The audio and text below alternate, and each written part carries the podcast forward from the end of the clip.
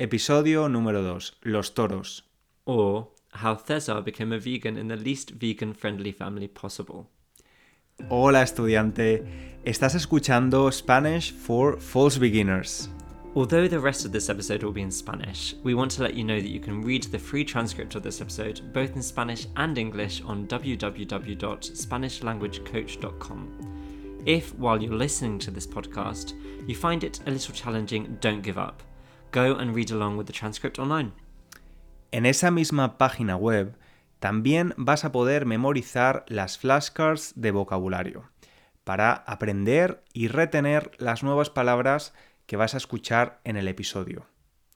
Mi nombre es César, soy profesor de español y en este podcast vamos a ayudarte a aprender si eres un false beginner o, en español, un falso principiante. Hoy vamos a hablar de la dieta vegana y vegetariana. Bueno, más que dieta es un estilo de vida, ¿no crees, inglés? Absolutamente. Yo soy vegetariano y tú eres vegano. Aunque muchas personas en España no entienden muy bien la diferencia, ¿verdad? Es cierto, es verdad. Algunas personas piensan que los vegetarianos comen pescado, por ejemplo. Hay un sándwich muy famoso en España que se llama sándwich vegetal, pero que lleva atún, que es un tipo de pescado. Creo que sería interesante hablar de ese verbo, el verbo llevar. Has dicho que el sándwich vegetal lleva pescado, pero literalmente significa to carry, ¿no? Sí, en español, para preguntar qué ingredientes tiene una comida, un plato, preguntamos ¿qué lleva? Por ejemplo, la tortilla española lleva huevos, patatas, cebolla y aceite. El verbo llevar también se usa con el significado de to take en inglés. Por ejemplo, Antonio lleva a sus hijos al colegio, o como he dicho antes, con el significado de to carry. Por ejemplo, he ido al supermercado y llevo muchas bolsas. ¿Puedes ayudarme? Así que los vegetarianos comemos cosas que no llevan carne ni pescado, pero sí comemos platos que llevan huevos, leche, queso o mantequilla. Y los veganos no comemos nada que lleva ingredientes de origen animal. Lo interesante de ti es que eres vegano, aunque la mayoría de tu familia trabaja en la industria de la carne. Es verdad. Mi familia materna, la familia por parte de mi madre, trabaja en la carne. Mi madre es carnicera, es decir, trabaja en una carnicería, vendiendo carne. Algunos de mis tíos también son propietarios de carnicerías y otros trabajan en mataderos. Un matadero es el sitio donde se matan a los animales. Cerdos, pollos, corderos, terneras. Además, mi primo es torero, matador. Uh, no es una familia muy vegan friendly. La verdad es que son muy respetuosos con mi decisión de ser vegano. En ocasiones les he cocinado una cena vegana y a todos les ha gustado mucho. Cuando estoy en España, mi madre siempre me cocina recetas veganas muy buenas, como las lentejas o la paella de verduras. ¡Qué rica! Por cierto, hablando de toros, ¿tú has visto un espectáculo de toros en España alguna vez? Sí, fui una vez hace años en Málaga. ¿Y qué pensaste? Cuéntanos. Al principio era muy interesante, pero rápidamente, cuando empezaron a matar al toro, me pareció, pensé que era muy brutal y cruel. Estoy de acuerdo. Volviendo al tema de la comida, creo que es importante hablar también de los alérgenos y las intolerancias. Mi hermano, por ejemplo, es celíaca, es decir, no puede comer gluten. Sin problema. En España, los bares y restaurantes están obligados a incluir en su carta, y carta es la palabra en español para menu, los alérgenos. De esta forma sabes qué platos tienen carne, pescado, gluten u otro ingrediente al que alguien puede tener alergia. ¿Tú eres alérgico a algo? No, no soy alérgico a nada. ¿Tú sí?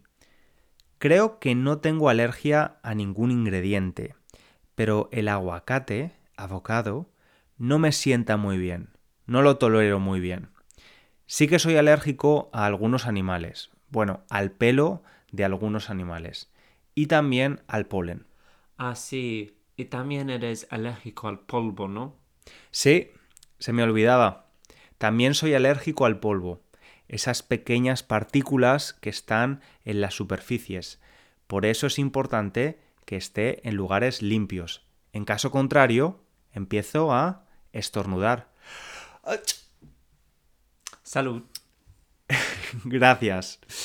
Cuando alguien estornuda, puedes decir salud o también Jesús. Es nuestra versión de bless you. Interesante.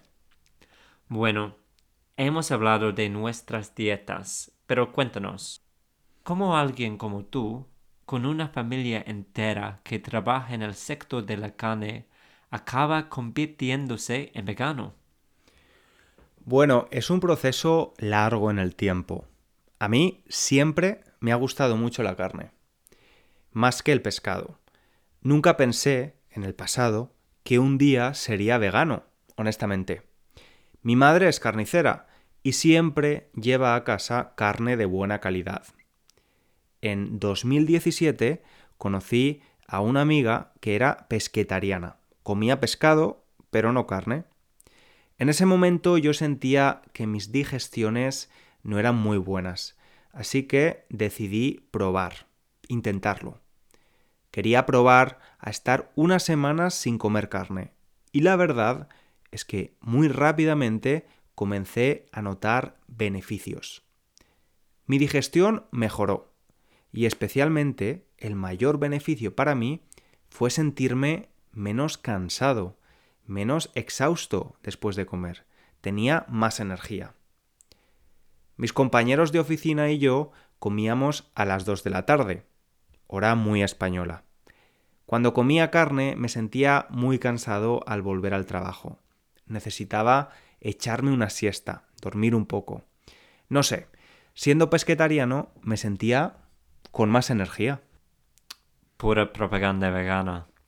¿Y durante cuánto tiempo fuiste pesquetariano, César? Durante un año, más o menos. Después me mudé a Londres, nos mudamos juntos a Londres, tú y yo. Cuidado con este verbo. Cuando cambiamos de casa, de ciudad o de país usamos el verbo mudarse, no el verbo moverse. Nos mudamos juntos a Londres y también abandoné el pescado. Dejé de comer pescado. Fue un movimiento bastante natural, la verdad. Además, en Londres, cualquier restaurante ofrece opciones vegetarianas. Sí, aquí es muy fácil ser vegetariano. Totalmente. Fui vegetariano durante un año aproximadamente. El último paso fue el veganismo. Y esto, tengo que ser honesto, no fue fácil. De la noche a la mañana hay un montón de cosas, muchas cosas, que ya no puedes comprar en el supermercado. Es verdad que Londres también es un buen sitio para ser vegano. En nuestro barrio, donde vivimos, hay algunas tiendas especializadas donde puedes comprar queso vegano y productos que son más difíciles de encontrar en España. La verdad es que ahora estoy muy contento con mi decisión y he aprendido mucho sobre cómo tener una dieta vegana saludable. Creo que ya hemos hablado suficiente por hoy, ¿no crees? ¿Nos despedimos ya? Tienes razón, inglés. Te recordamos que puedes leer las transcripciones y usar las flashcards de vocabulario en www.spanishlanguagecoach.com. Si te gusta el podcast, puedes ayudarnos escribiendo un comentario o valorándolo con unas estrellas en tu plataforma de podcast. Muchas gracias y un abrazo grande. Un abrazo. Hasta el próximo episodio.